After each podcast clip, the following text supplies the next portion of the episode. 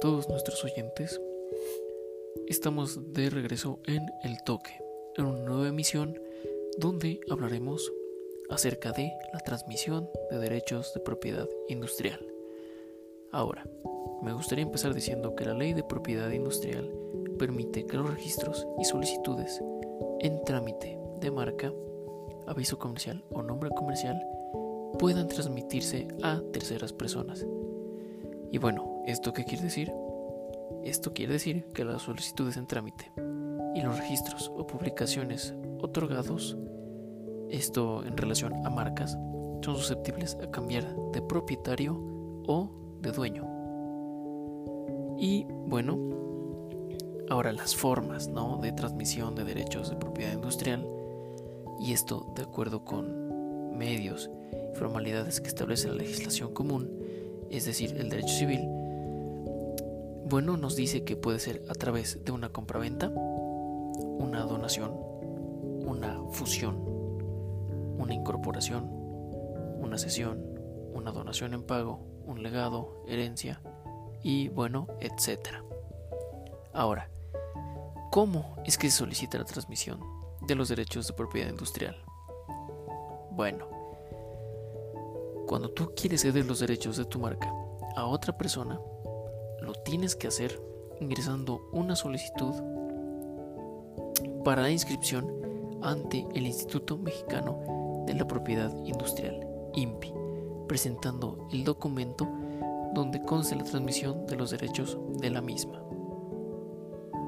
Y bueno, tal vez surja la pregunta de por qué es necesario inscribir la transmisión de derechos ante el INPI.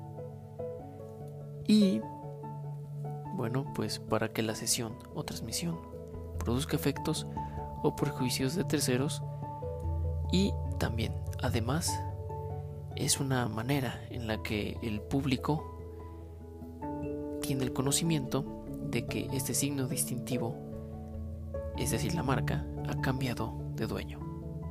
Y también a quién tendría que dirigirse eventualmente para cualquier asunto relacionado con la solicitud registro o publicación. Ahora, la manera correcta para iniciar la solicitud de inscripción de la transmisión de derechos es a través de la forma oficial, que sería el INPI-00-003.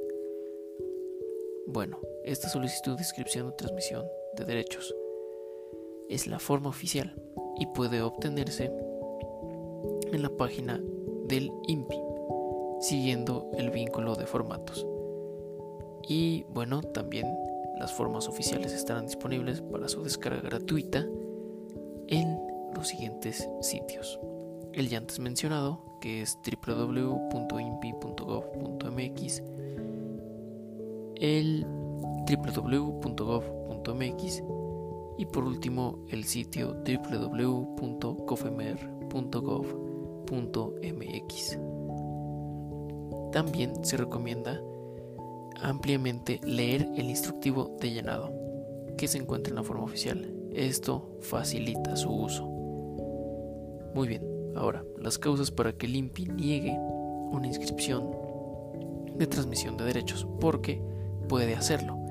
Y es muy importante tener en cuenta que solamente se negará cuando el registro de la marca o aviso comercial o la publicación del nombre comercial no se encuentren vigentes. Cuando el registro o publicación no exista o no se encuentre en trámite. También puede ser debido a una orden judicial. Y, por último, cuando la soliciten conjuntamente el titular de la patente o registro y la persona a la que se le haya concedido la licencia. Esto en los términos de la legislación común. Ahora, vamos a hablar de la clase de efectos que tiene la inscripción de transmisión de derechos ante el INPI. Y estos efectos son de carácter declarativo. ¿Qué quiere decir esto? Bueno, que son efectos de dar a conocer que se realizó la inscripción del documento que originó la transmisión o sesión. Ahora, se debe de tomar en consideración que el acto jurídico principal, es decir, el que produce el efecto de cambiar la propiedad de la solicitud, el registro o la publicación, es el contrato que celebraron las partes. Esto, a su vez, desemboca en que si es que llega a existir alguna diferencia de intereses o algún conflicto con este, se deberá de acudir ante una instancia, obviamente distinta al INPI, para así resolverlo. Un ejemplo de esto puede ser ante un juez civil, un árbitro o conciliador que solucionen la controversia. En caso de que el contrato se viera afectado por inexistencia, nulidad o alguna modificación, también deberá de inscribirse todo esto ante el INPI bajo este mismo procedimiento. Ahora, pasando a hablar de la explotación de la patente o registro, bueno, pues la persona que tenga concedida una licencia se considerará como realizada por su titular, salvo el caso de las licencias obligatorias. Muy bien.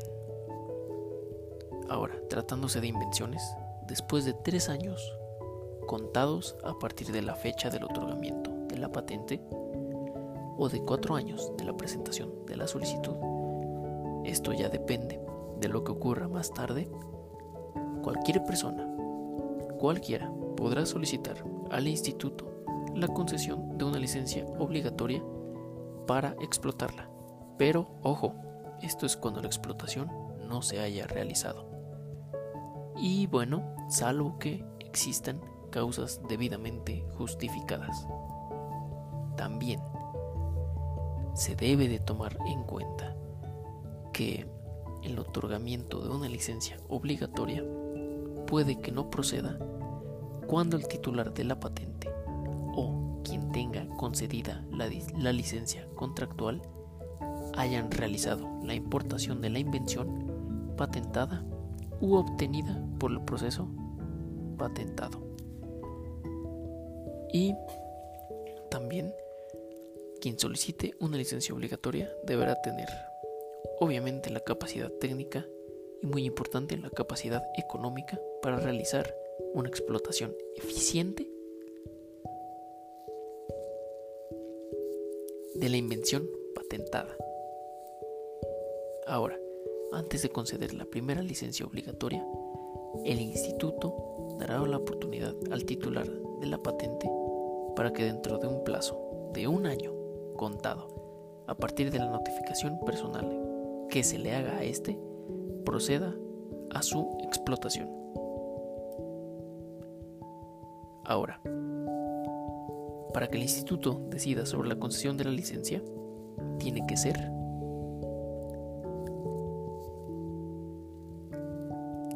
con previa audiencia de las partes.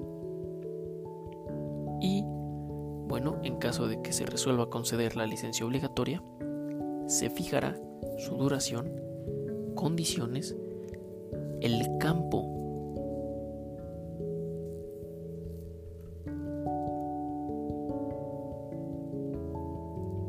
de aplicación y monto de las regalías que corresponda al titular de la patente.